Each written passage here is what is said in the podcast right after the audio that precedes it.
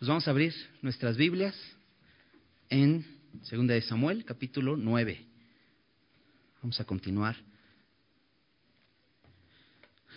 con nuestro estudio.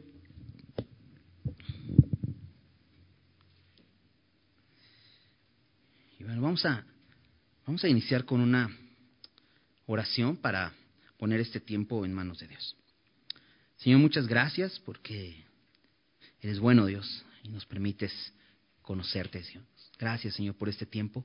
Gracias porque podemos sentarnos a tus pies, a escuchar tu palabra, Señor.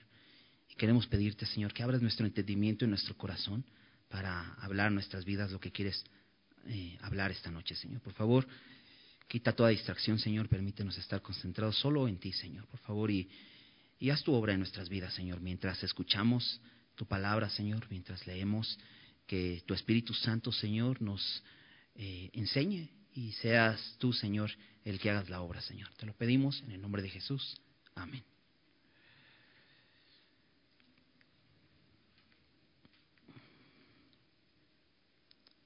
Bien.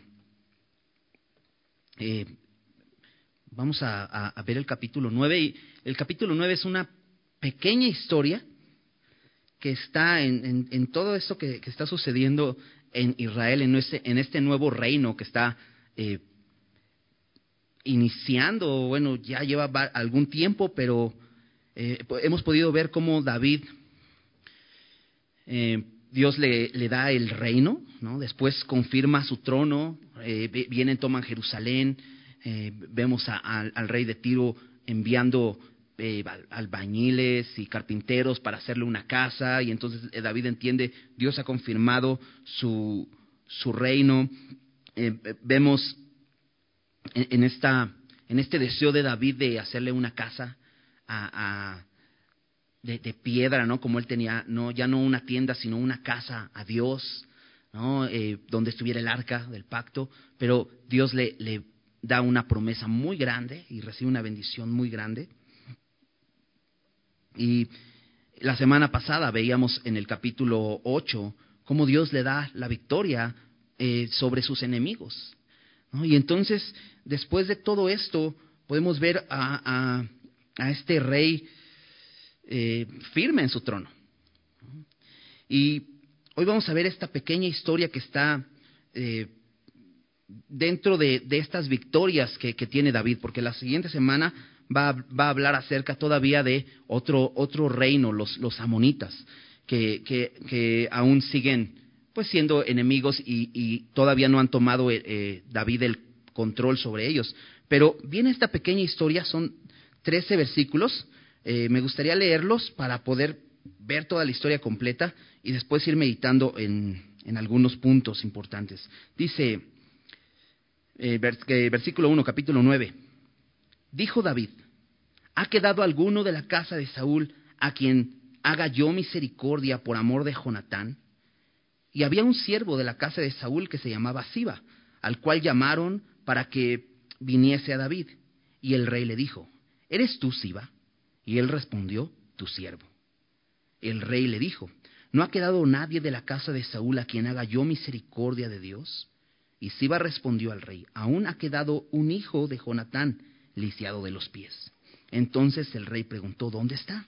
Y Siba respondió al rey, He aquí está en casa de Maquir, hijo de Amiel, en Lodebar. Entonces envió el rey David y le trajo de la casa de Maquir, eh, eh, hijo de Amiel, de Lodebar. Y vino Mefiboset, hijo de Jonatán, hijo de Saúl, a David. Y se postró sobre su rostro e hizo reverencia. Y dijo David, Mefiboset, y él respondió, He aquí tu siervo. Y le dijo David, No tengas temor, porque yo a la verdad haré contigo misericordia por amor de Jonatán tu padre, y te devolveré todas las tierras de Saúl tu padre, y tú comerás siempre a mi mesa. Y él inclinándose dijo, ¿quién es tu siervo para que mires a un perro muerto como yo? Entonces el rey llamó a Siba, siervo de Saúl, y le dijo, todo lo que fue de Saúl y de toda su casa, yo lo he dado al hijo de tu señor. Tú pues le labrarás las tierras, tú con tus hijos, y tus siervos, y almacenarás los frutos para que el hijo de tu señor tenga pan para comer. Pero Mefiboset, el hijo de tu señor, comerá siempre a mi mesa. Y tenía Siba quince hijos y veinte siervos. Y respondió Siba al rey, conforme a todo lo que ha mandado mi señor el rey eh, a su siervo, así lo hará tu siervo. Mefiboset, dijo el rey, comerá a mi mesa, como uno de los hijos del rey. Y tenía Mefiboset un hijo pequeño que se llamaba Micaía. Y toda la familia de la casa de Siba eran siervos de Mefiboset. Y moraba Mefiboset en Jerusalén, porque comía siempre a la mesa del rey y estaba lisiado de ambos pies. Entonces, eh, nos encontramos con esta historia, una historia realmente muy, muy bella, porque podemos ver la respuesta de David ante la bendición de ser un siervo de Dios. David, como te decía, Dios ya lo ha confirmado en su trono, él, lo ha dicho, él ha recibido la promesa de Dios, incluso de que va a hacerle una casa, va, va a traer por medio de él al Salvador. Y, esto es, es, una bendición muy grande. ¿no? Y después de que David ha sido bendecido tanto, entonces busca bendecir a alguien. Y esto, esto definitivamente es una enseñanza para nosotros. Dice Efesios 2, 8 y 9, porque por gracia sois salvos por medio de la fe, y esto no de vosotros, pues es don de Dios, no por obras para que nadie se gloríe. Y hemos recibido la gracia de Dios, esa gracia inmerecida, ese regalo inmerecido de salvación, hemos recibido vida eterna. Y dice el versículo 8 eh, de Efesios 2, eh, el versículo 10, porque somos hechura suya, creados en Cristo Jesús para buenas obras. Me encanta porque dice, no somos salvos por obras, pero somos hechura suya para buenas obras, las cuales Dios preparó de antemano para que andemos en ellas. Entonces, podemos aprender algo de David. Él ha sido bendecido y busca bendecir. Y Dios nos llama a eso. Pero en, esto que sucede en la historia y, en, el, en, el, deseo David de querer bendecir a, alguien de la casa de Saúl, y esto es, esto es interesante porque Saúl fue alguien que persiguió a David, fue alguien que quería matarlo, pero David es un rey diferente. No es como el pueblo quería, un rey como las demás naciones, porque lo que en tal caso tenía que hacer David y lo que se acostumbraba a hacer era que David tenía que exterminar a todo el linaje de Saúl. Pero David no hace eso. De hecho, aunque eh, Isboset, el hijo de Saúl, eh, tomó primero el trono, recuerdas, por, por mano de Abner, David no arremetió contra Isboset. David no trató de tomar el trono en sus manos de esa manera como lo hacían las otras naciones, los otros reyes. David era un rey diferente. Y aquí lo vemos así. Y me encanta porque en este deseo de hacer misericordia a uno de la casa de Saúl, nos muestra un hermoso cuadro de la gracia de Dios. Porque podemos ver esto. Versículo 1. Dijo David, ¿ha quedado alguno de la casa de Saúl a quien haga yo misericordia por amor de Jonatán? David toma la iniciativa. Nadie le dijo, nadie vino con, David a decirle, oye, pues como que estaría bien que pues, hagas buenas obras a la gente. No, David toma la iniciativa. Y aquí podemos ver lo que el Señor hizo por nosotros, lo que Dios hizo por nosotros. Dios tomó la iniciativa para venir a salvarnos. Nosotros no le buscábamos, pero Él proveyó un medio para salvarnos. Nosotros no le buscamos, Él nos buscó a nosotros. Y te decía, esto es un cuadro de la gracia. Eh, ¿Qué es hacer misericordia? Esta palabra misericordia significa amor, bondad, gracia. ¿no? En, el, hebreo la palabra es gesed. Y, significa todas estas cosas, pero también significa fidelidad. Y aquí en el versículo dice, por amor de Jonatán. Y menciona a alguien, a Jonatán. ¿Quién era Jonatán? Jonatán era el hijo de Saúl. recuerdas un amigo de David con el cual David hizo un pacto. En 1 Samuel 20, versículo 15, después de que se da cuenta Jonatán, mm, David creo que sí, mi papá te quiere matar. Entonces lo que hace Jonatán es hacer un pacto con él. Desde el versículo 14 dice en 1 Samuel 20, y si yo viviere, está diciendo Jonatán a David, harás conmigo misericordia, misericordia de Jehová para que no muera. Y no apartarás tu misericordia de mi casa para siempre. Cuando Jehová haya cortado uno por uno los enemigos de David de la tierra, no dejes que el nombre de Jonatán sea quitado de la casa de David. Y, y qué interesante porque pregunta David, ¿hay alguien de la casa de Saúl? Y de pronto es un hijo de Jonatán el que todavía vive, ¿no? Y mayor aún, ¿no? Y David quiere hacer misericordia, pero te decía esta palabra misericordia es amor, es bondad, pero también es fidelidad, porque David había prometido. El amor de Dios no es un, no es un amor emocional, es un amor basado en sus promesas. Lo que Dios ha hecho por nosotros de tomar la iniciativa para venir a salvarnos, a pesar de que nosotros no le buscábamos, es algo que Él prometió, porque nos ama. No es que haya visto algo bueno en nosotros. El amor de Dios, el hecho de que Jesús viniera a morir en la cruz por nosotros, es la promesa cumplida de Dios. Y nos vamos hasta Génesis, Génesis 3:15. Dios promete que enviará a uno que destruirá a Satanás y su poder. Ese es el amor de Dios. Mucha gente puede, puede decir, oye, pero si Dios dicen que Dios es bueno, ¿no? Dios es amoroso. A ver, ¿por qué no hace algo con tanta maldad que hay en el mundo? A ver, ¿por qué no termina con la gente pobre? ¿Por qué no, no este, acaba con el hambre? es su responsabilidad, Él nos creó, ¿no? ¿Sabes? Dios ya lo ha hecho. Dios ya le puso solución. Dios ya acabó con el pecado. Dios ya terminó el poder de Satanás. Dios ya acabó con la muerte. Y lo hizo por medio de su Hijo. ¿no? ¿Recuerdas? Juan 3:16 dice, porque de tal manera amó Dios al mundo. O sea, dice, tanto fue el amor de Dios por el mundo, por su creación, por el hombre que le dio la espalda, que pecó contra él, que se rebeló contra él, que envió a su Hijo unigénito. Ve, el tamaño del amor de Dios. Envió a su Hijo unigénito. Eso, quiere decir que es su único Hijo.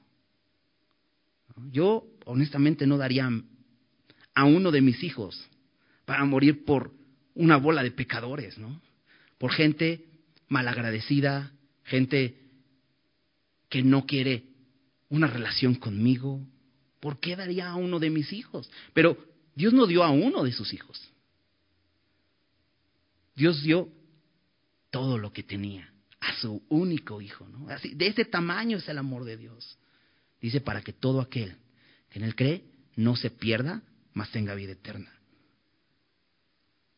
Dios es un Dios de amor, porque Dios es amor.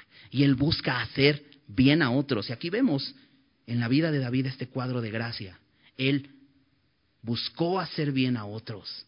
Después de haber sido bendecido, Él buscó hacer bien a otros. Y así nuestro Señor hizo con nosotros. De pronto preguntan a un siervo de David, perdón, un siervo de Saúl, Siba, y le preguntan a Siba, ¿ha quedado alguien? Y le vuelve a decir David, en el versículo 3, ha quedado alguien de la casa de Saúl a quien haga yo misericordia de Dios. Porque no es que David iba a echar mano de su propia misericordia, sino él quería hacer misericordia de Dios, mostrar el amor de Dios en la vida de alguien. Y Siba responde al rey, aún ha quedado un hijo de Jonatán, lisiado de los pies. Y aquí ya nos empieza a mostrar quién es este hombre. Más adelante nos dice su nombre, Mefiboset. Pero de entrada nos dice que está lisiado de los pies. Ahora, esto ya lo habíamos visto en el, en el capítulo 4, versículo 4, cuando precisamente veíamos eh, acerca de Isboset estando en el trono y cómo unos siervos de Isboset lo asesinan. De pronto en la historia introducen a este hombre, a Mefiboset, en el versículo 4, el capítulo 4 dice, y Jonatán, hijo de Saúl, tenía un hijo lisiado de los pies. Nos cuenta la historia, ¿por qué estaba lisiado de los pies? Tenía cinco años de edad. Cuando llegó de Jezreel la noticia de la muerte de Saúl y de Jonatán, y su nodriza le tomó y huyó, y mientras iba huyendo apresuradamente, se le cayó el niño y quedó cojo. Su nombre era Mefiboset. Qué triste historia. Podríamos decir, pues no fue su culpa, pero ahí está, el lisiado de los pies. Y eso no le permite ni siquiera tratar de ir a, reclamar el trono como heredero del trono de Saúl. Probablemente Isboset está escondido y por eso nadie sabe de él. Y es que si tenía esta idea de que lo que tenían que hacer los reyes era matar a la dinastía del rey anterior, pues imagínate, muerto de miedo. Pero algo más, por la, eh, una razón más por la que Isboset, no, eh, perdón, Mefiboset no podría ir a, a David, es porque está lisiado los pies. Y esto nos muestra algo. Nosotros no podemos ir a Dios. No podemos. Estamos discapacitados. Necesitamos de alguien que nos lleve. Pronto Siba le informa a David de este estado de Mefiboset. Y David pregunta, ¿dónde está? Y Siba respondió, he aquí está en casa de Maquir, hijo de Amel, en Lodebar. Y de entrada nos deja ver la condición un poco de Mefiboset. Está en casa de Maquir, quiere decir que no está en su casa, porque es un hombre que no tiene casa. Y por la condición física que tiene, no puede trabajar, no tiene su propia casa, vive en otra casa. Nos dice algo más, que está en Lodebar. Y Lodebar es muy interesante, significa lugar sin pastos. Y esto nos lleva a considerar que el estado de Mefiboset era un estado de sequía, un lugar sin pasos, es, un lugar seco. ¿no? solo eso, es un lugar que probablemente no haya alimento, porque la tierra no es buena ni siquiera para que haya pastos, no hay la suficiente humedad, para que haya alimento. Por lo tanto, esto nos, nos muestra la condición de, de Mefiboset. Es un hombre discapacitado que vivía en casa de otro, en un lugar donde no hay alimento, donde hay hambre, donde hay insatisfacción.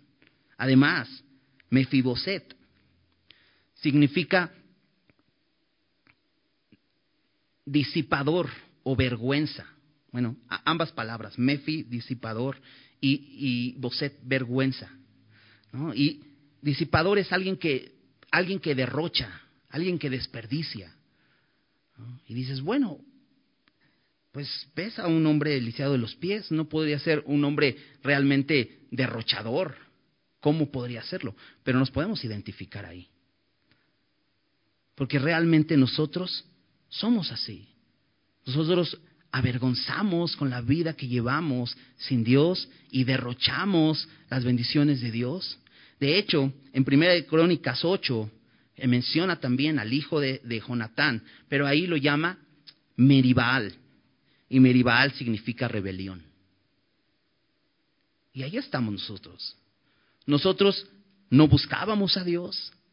Nosotros estábamos lejos de Él, con miedo a acercarnos a Él. y en muchos casos podemos decir, bueno, realmente hay gente que no tiene miedo de acercarse a Dios, simplemente no quiere acercarse.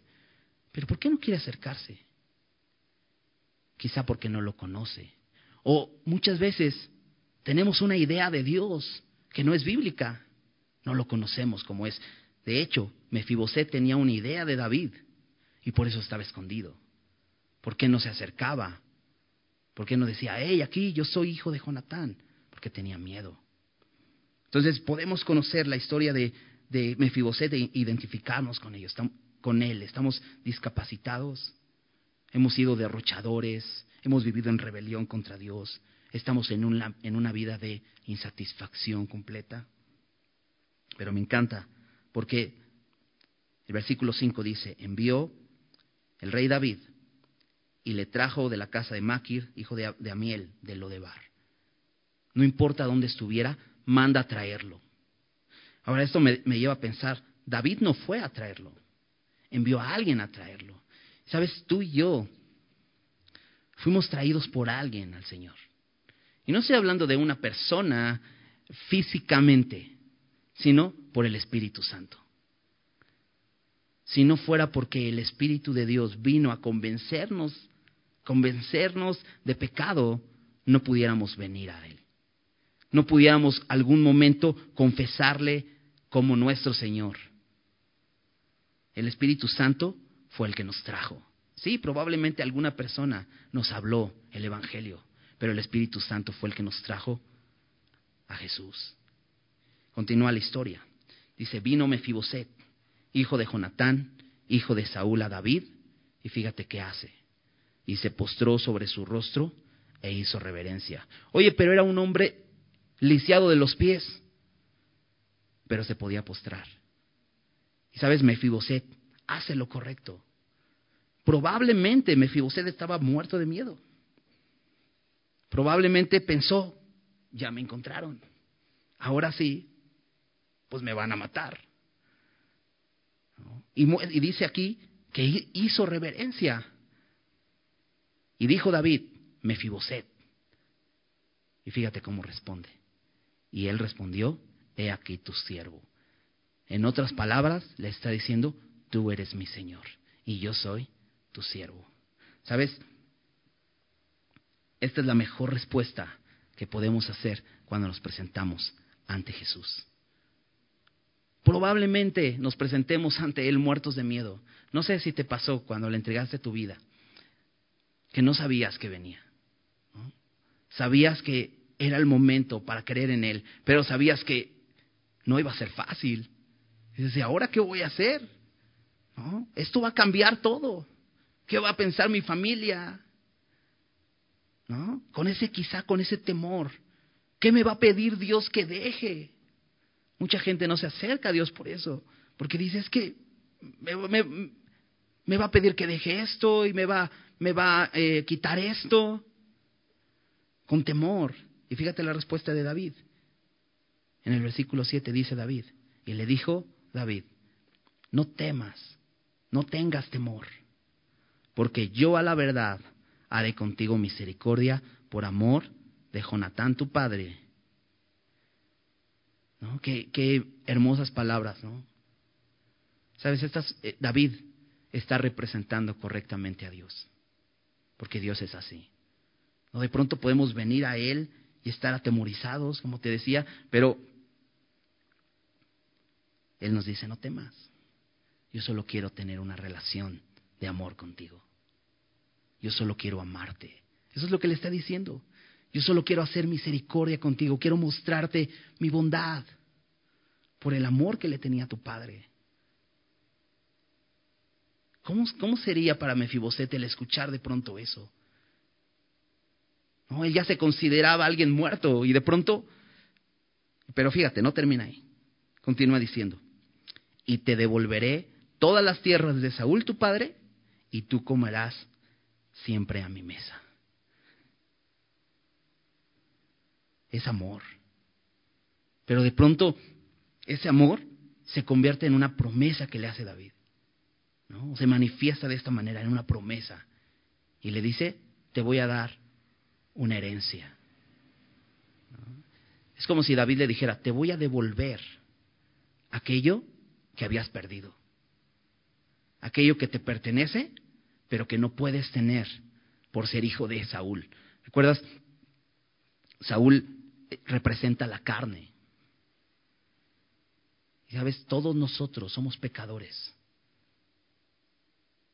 Porque todos venimos de un hombre pecador, de Adán. Pero te decía hace un rato, Dios le dio una promesa incluso a Adán para solucionar esto, porque Dios ama al hombre, Dios nos ama. Y eso es lo que está haciendo David. Le da una promesa y le dice, te voy a devolver todas las tierras que eran de tu, de tu abuelo Saúl, todas van a ser tuyas. No solo eso, tú te vas a sentar siempre a mi mesa. No solo le da una herencia, sino le da una promesa de vida eterna, así como Dios lo hizo con nosotros. Porque le dice siempre, te vas a sentar siempre a tu mesa. No solo le dice, mira, te voy a devolver las tierras y te voy a invitar a comer, para que vengas esta tarde y te sientes en la mesa del rey y hoy comas conmigo. Le dice, siempre a mi mesa. Y él, Mefiboset, inclinándose, dijo, ¿quién es tu siervo para que mires a un perro muerto como yo? ¿Cuál es la respuesta de Mefiboset a todo este derroche de gracia que está haciendo David? Te voy a regresar todas estas tierras y vas a comer siempre a mi mesa. ¿Cuál es la respuesta? Se confiesa como pecador. Eso es lo que hace Mefiboset. Y esto es lo que hicimos nosotros cuando venimos al Señor. Jesús dijo, el ladrón no viene sino para hurtar, matar y destruir. Pero yo he venido para que tengan vida y la tengan en abundancia. Y de pronto, ¿qué haces ante esa promesa? ¿Te acuerdas qué hizo Pedro cuando Jesús viene y le dice, ve y echa la red nuevamente? Y le dice, Pedro, pero hemos pescado toda la noche y no ha funcionado. Pero bueno, lo voy a hacer porque tú me dices, ¿no? Y va y pescan gran cantidad de peces y dice, dice el, el texto ahí en Lucas que se llenó de temor Pedro y le dijo, aléjate de mí, soy pecador. Y eso es lo que produce la gracia de Dios, la bendición de Dios, lo que Él nos da en abundancia, eso es lo que produce temor, pero un temor que se humilla y se reconoce como pecador. ¿Por qué te digo que se reconoce como pecador Mefiboset? Porque le dice, ¿quién es tu siervo para que mires a un perro muerto como yo? Como sabes, para los judíos un perro era un animal no aceptado, no como nosotros, ¿no? O sea, podemos decir, ay, pero ¿cómo se considera? Pues un perro es un bonito, una mascota, la tengo en casa, pero no, para los judíos un perro era un animal que, que no era considerado cercano a ellos, se consideraba un animal de carroña un animal que estaba afuera. Eh, si, un, si un judío tenía quizá una mascota, podía ser una oveja, quizá, pero no un perro. Entonces él, él, se reconoce como un perro, pero es muy interesante esta palabra porque el diccionario también lo traduce como un hombre, un hombre prostituto. Eso es muy fuerte, porque habla de un hombre pecador, un hombre fornicario. Y así se considera a Mefiboset como un hombre pecador. Pero no solo se considera como un perro, sino que se considera como un perro muerto. Y la Biblia dice que nosotros estábamos muertos en nuestros delitos y pecados. Y todo aquel que no ha recibido la vida de Cristo, el regalo de vida eterna en Cristo Jesús, está muerto en sus delitos y pecados. Pero al regalo de Dios, a este ofrecimiento de la gracia, lo que nos queda reconocer es, Señor, soy como un perro muerto, soy un hombre pecador. Y eso es lo que hace Mefiboset. Pero sabes, en, este, en esta confesión hay humildad. Y reconoce Mefiboset, pues podré ser el hijo de Jonatán, pero no soy nadie. Y le dice, ¿quién es tu siervo? ¿Cómo es que has puesto tus ojos en mí para bendecirme? ¿Cómo es que me escogiste a mí? Y es una pregunta que nunca vamos a poder responder. Nosotros. Dios tiene la respuesta. Pero podemos preguntarle, ¿quién soy yo? ¿Por qué has decidido amarme así? Y es por quién, es, por quién Él es, porque Él es amor. Te decía, el hombre pecó desde un principio y Dios amó tanto al hombre que desde un principio, desde antes de la fundación del mundo, dice la Biblia, Él ya había destinado a su Hijo para la salvación del hombre, ¿no? Eso está increíble. Ese es el amor de Dios. Dice el versículo 9. Entonces el rey llamó a Siba, siervo de Saúl, y le dijo, es interesante porque Mefiboset acaba de hacer una pregunta y David parece no responder la pregunta. Como que David interrumpe a Mefiboset y no lo deja seguir hablando. Y recuerdo esta historia que cuenta Jesús acerca de el hijo pródigo. ¿Te acuerdas que este hombre que tenía dos hijos y estos dos hijos eh, estaban en casa de su padre y uno de ellos le dice, dame la parte de, mis bienes y entonces el padre se los da y él se va y vive perdidamente. Y estando en su miseria, estando anhelando comer comida de cerdos, recuerda, en casa de mi padre hay abundancia de pan y yo aquí me muero, me estoy muriendo de hambre, voy a ir. Y entonces toma la decisión, se levanta y va hacia la casa de su padre. Y, vemos esta escena como el hijo va acercándose y de lejos el padre lo ve y sale corriendo y se le cuelga del cuello. ¿No? Increíble. Cuando el padre podría estar indignado, este hijo rebelde, seguramente va a venir y se va a humillar a pedirme, ¿no? Este hombre ama a su hijo, ¿no? Y va y se le cuelga sobre su cuello y entonces el hijo empieza a hablar. Padre, he pecado contra el cielo y contra ti. Y había planeado decirle muchas cosas cuando de, pronto el padre dice, traigan un anillo y tráiganle ropa nueva y tráiganle calzado y todo así. Y, de pronto es así Dios. De pronto empezamos a decirle todo lo que hemos hecho y de pronto nos encontramos vestidos con, con una ropa real, ¿no? o sea, de rey, sentados a su mesa como Mefiboset, es lo que le prometió.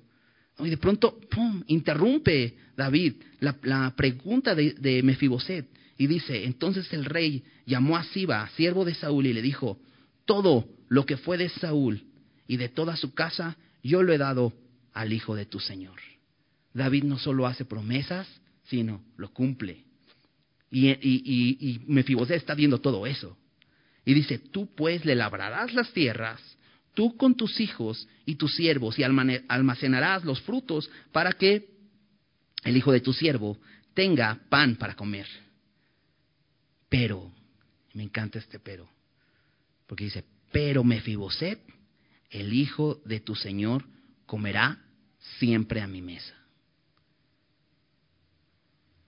Oye, pero pues iba a tener para comer. ¿No era suficiente? No, David quería tener una relación con Mefiboset. ¿Sabes? Dios nos puede dar cosas eh, físicamente, ¿no? Eh, bendiciones materiales. Pero ¿sabes cuál es lo más importante que Él quiere darnos? Una relación con Él. Y respondió, perdón, dice, y tenía Siba quince hijos y veinte siervos, suficientes para cuidar estas tierras de Mefiboset. Y versículo 11, y respondió Siba al rey, conforme a todo lo que ha mandado mi señor el rey, a su siervo, así lo hará tu siervo. Mefiboset, dijo el rey, comerá a mi mesa como uno de los hijos del rey. De pronto es muy eh, reiterativo esto, ¿no? O sea, David insiste, ¿no? Ya lo dijo en el versículo 7, lo dijo en el versículo 10, lo dijo en el versículo 11 y lo va a decir también en el versículo 13. Y es que David quiere que quede claro. Quiero que Mefiboset esté a mi mesa, pero fíjate cómo lo dice aquí, como uno de los hijos del rey. ¿Sabes qué recibió además Mefiboset? Aparte de la herencia, aparte de garantizarle tener comida todos los días a la mesa del rey, le dice, será tratado como uno de los hijos del rey le da una familia. ¿Dónde estaba Mefiboset? En lo de Bar, en un lugar donde no había comida, en la casa de alguien más. Necesitado, lisiado de los pies, y de pronto se encuentra de un momento a otro, está a la mesa del rey como uno de los hijos del rey. Eso es lo que Dios ha hecho con nosotros. Por eso dice Juan 1.12, mas a todos los que le recibieron, a los que creen en su nombre, les dio potestad de ser hechos hijos de Dios. Ahora estamos a su mesa. Hoy hemos venido a ser parte de su familia. Comemos de lo que Él nos da. Y Él es un rey. ¿Te imaginas? Cada día tenemos un manjar delante de nosotros. Diría David en el Salmo 23, aderezas mesa delante de mí. Y es pones un manjar delante de mí cada día.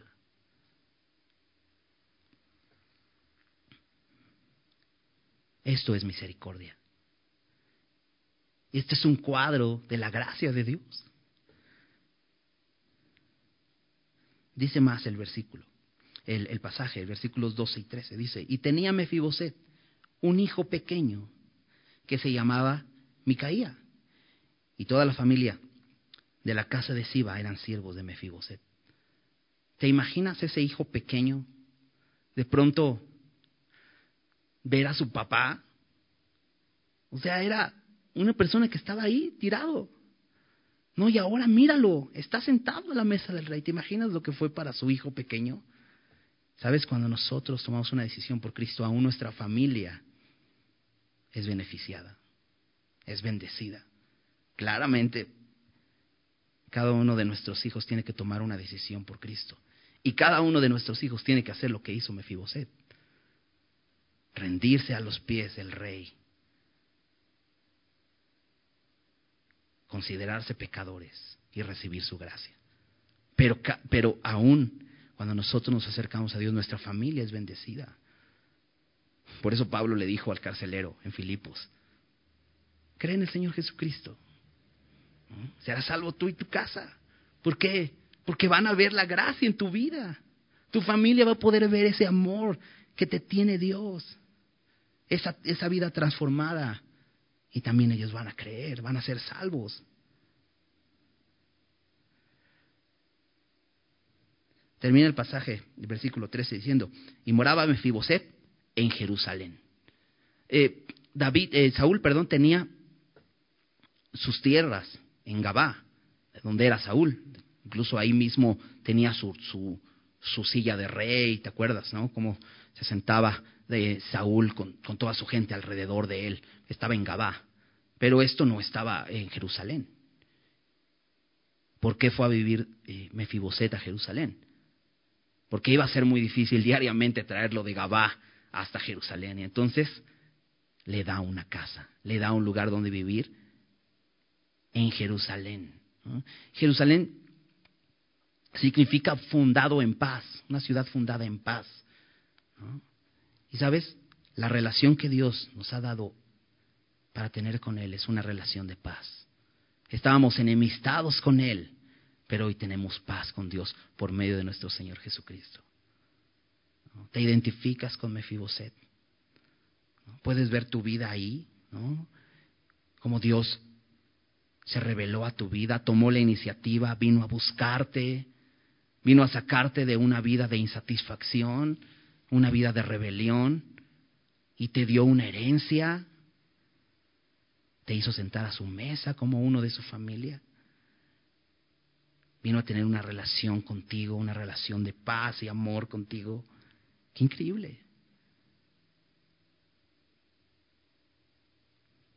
Dice, porque comía siempre a la mesa del rey y estaba lisiado de ambos pies.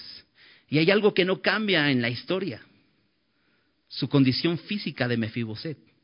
Y sabes, hay algo que no cambia en nuestra historia, nuestra condición física.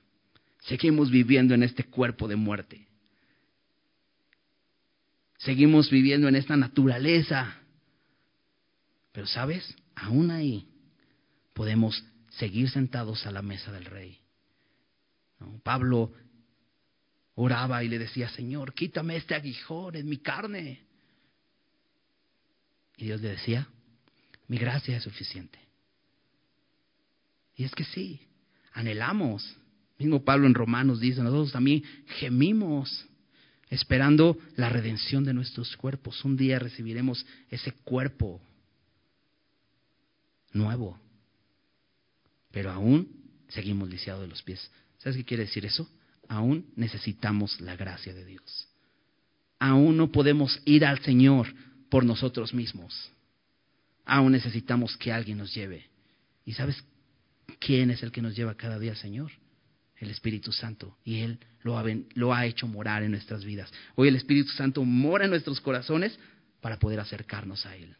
Porque seguimos lisiados, seguimos incapacitados. En nuestra carne no podemos agradar a Dios, pero el Espíritu que mora en nosotros es el que nos lleva a vivir una relación de amor con Él cada día. Seguimos necesitando su gracia. Ahora empecé diciéndote este versículo en, Efesios 2.10, que dice, somos hechura suya, creados en Cristo Jesús para buenas obras, las cuales Dios preparó de antemano para que anduviésemos en ellas. David entendió esto. Después de haber bendecido con Dios y, recibir la salvación de Dios, David empieza a hacer buenas obras. ¿Y sabes lo que produjo? Es que tengamos esta historia en la Biblia. ¿Qué quiero decir? Que nosotros que hemos recibido la gracia de Dios, cuando damos gracia a otros, estamos escribiendo historias de gracia también. Nuestra vida va a ser un cuadro de la gracia de Dios. Que la gente pueda ver en nosotros cuando nosotros beneficiamos a otros, bendecimos a otros que no merecen nada, que nos dan la espalda. Por eso Jesús en el Sermón del Monte les dice, amen a sus enemigos. No solamente les, saluden a los que les saludan, saluden a los que no les saludan. Haz bien a que te hace mal. ¿Por qué? Porque así vas a representar correctamente a Dios. Eso somos. Embajadores, representantes de Dios. Así es su amor. Y quiere que eso hagamos para que nosotros mismos escribamos historias, historias de gracia en este mundo. ¿Por qué? Somos hechura suya, creados en Cristo Jesús para buenas obras. Déjame terminar en, en Tito 3, acompáñame ahí, Tito 3.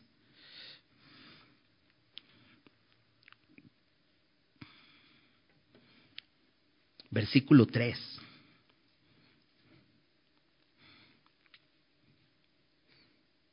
Dice, porque nosotros también éramos en otro tiempo insensatos, rebeldes, extraviados como Mefiboset, ¿verdad?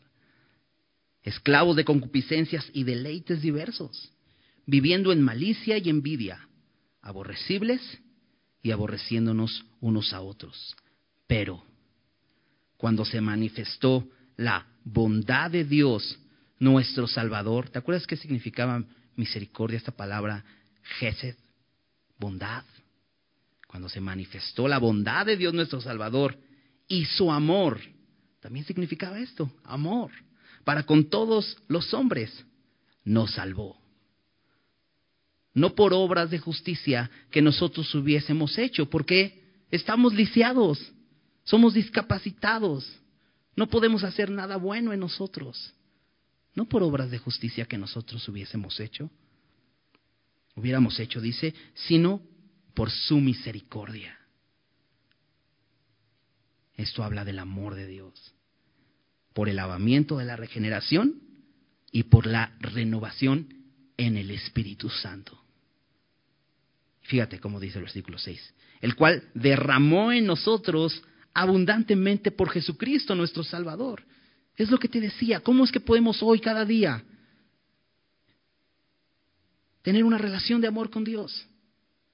Porque Él derramó su amor en nosotros, por su Espíritu Santo que nos fue dado. Él derramó en nosotros su Espíritu Santo abundantemente por Jesucristo nuestro Salvador. Fíjate versículo 7, para que justificados por su gracia viniésemos a ser herederos, como Mefiboset. Herederos conforme a la esperanza que está en Jesús. Y entonces, Pablo dice, a Tito. Palabra fiel es esta. Y en estas cosas quiero que insistas con firmeza para que los que creen, ¿tú crees? ¿Has creído en el Señor Jesús? ¿Eres hijo de Dios por la fe en Él? Dice, para que los que creen en Dios procuren ocuparse en buenas obras. ¿Te das cuenta? Hemos recibido toda esta gracia. Hemos venido a ser parte de su familia. Somos bendecidos. ¿Qué nos llama al Señor a hacer? A ocuparnos en buenas obras. Estas cosas son buenas y útiles a los hombres. Este, es, lo que Dios nos pide que hagamos. Escribir una historia de gracia, reconociendo lo que Él ha hecho en nosotros. Y entonces respondamos mostrando la bondad de Dios a la vida de otros, llevándolos a Cristo, mostrándoles el amor de Dios. ¿Cómo? Pues aquí vemos el ejemplo de David, haciendo bien. Vamos a hacer una oración. Señor, muchas gracias porque eres bueno. Gracias por tu palabra, Dios. Señor, sin duda eres un Dios de amor y misericordia, Señor. Señor, nos has hecho sentar a tu mesa. Y podemos hoy estar contigo, teniendo una relación contigo, como tus hijos. Nos has dado una familia, nos has dado una herencia eterna en los cielos. Nos has dado una promesa de vida eterna, Señor, la cual podemos empezar a experimentar hoy, porque no nos falta nada, porque en ti estamos completos. Gracias, Señor. Gracias porque un día decidiste, tomaste la decisión de revelarte a nuestras vidas, Señor. Te mostraste cumpliendo tu promesa de salvación y lo hiciste, Señor. Y por medio de tu Espíritu Santo nos llevaste a tus pies y nos hiciste reconocer nuestra incapacidad y que no había otra forma, Señor. Gracias. Gracias, Señor, porque a pesar de ser pecadores, tú moriste por nosotros, Señor. Enviaste a tu Hijo. Gracias, Señor. Gracias porque hoy tenemos una relación de paz contigo, Señor. Nos has reconciliado por la muerte de tu Hijo, Señor. Gracias te damos, Señor. Ayúdanos a hablar esto. Ayúdanos a contarles a otros toda esta bondad que has tenido con nosotros, Señor. Ayúdanos a hacer esto mismo, Señor. Mostrar esta misma misericordia con otros. Mostrar este mismo amor con otros, porque te necesitan. Porque estábamos nosotros también muertos en nuestros delitos y pecados y nos diste vida con Cristo. Y hoy vivo, Señor, podemos reconocer que solamente tú salvas, Señor. Y podemos anunciarlo, Señor. Úsanos, Señor. Que no nos quedemos con este regalo y nos lo guardemos, sino que lo compartamos, Señor, porque es tu gracia y tu gracia es abundante. Gracias te damos por tu palabra. Gracias por este tiempo. En el nombre de Jesús. Amén.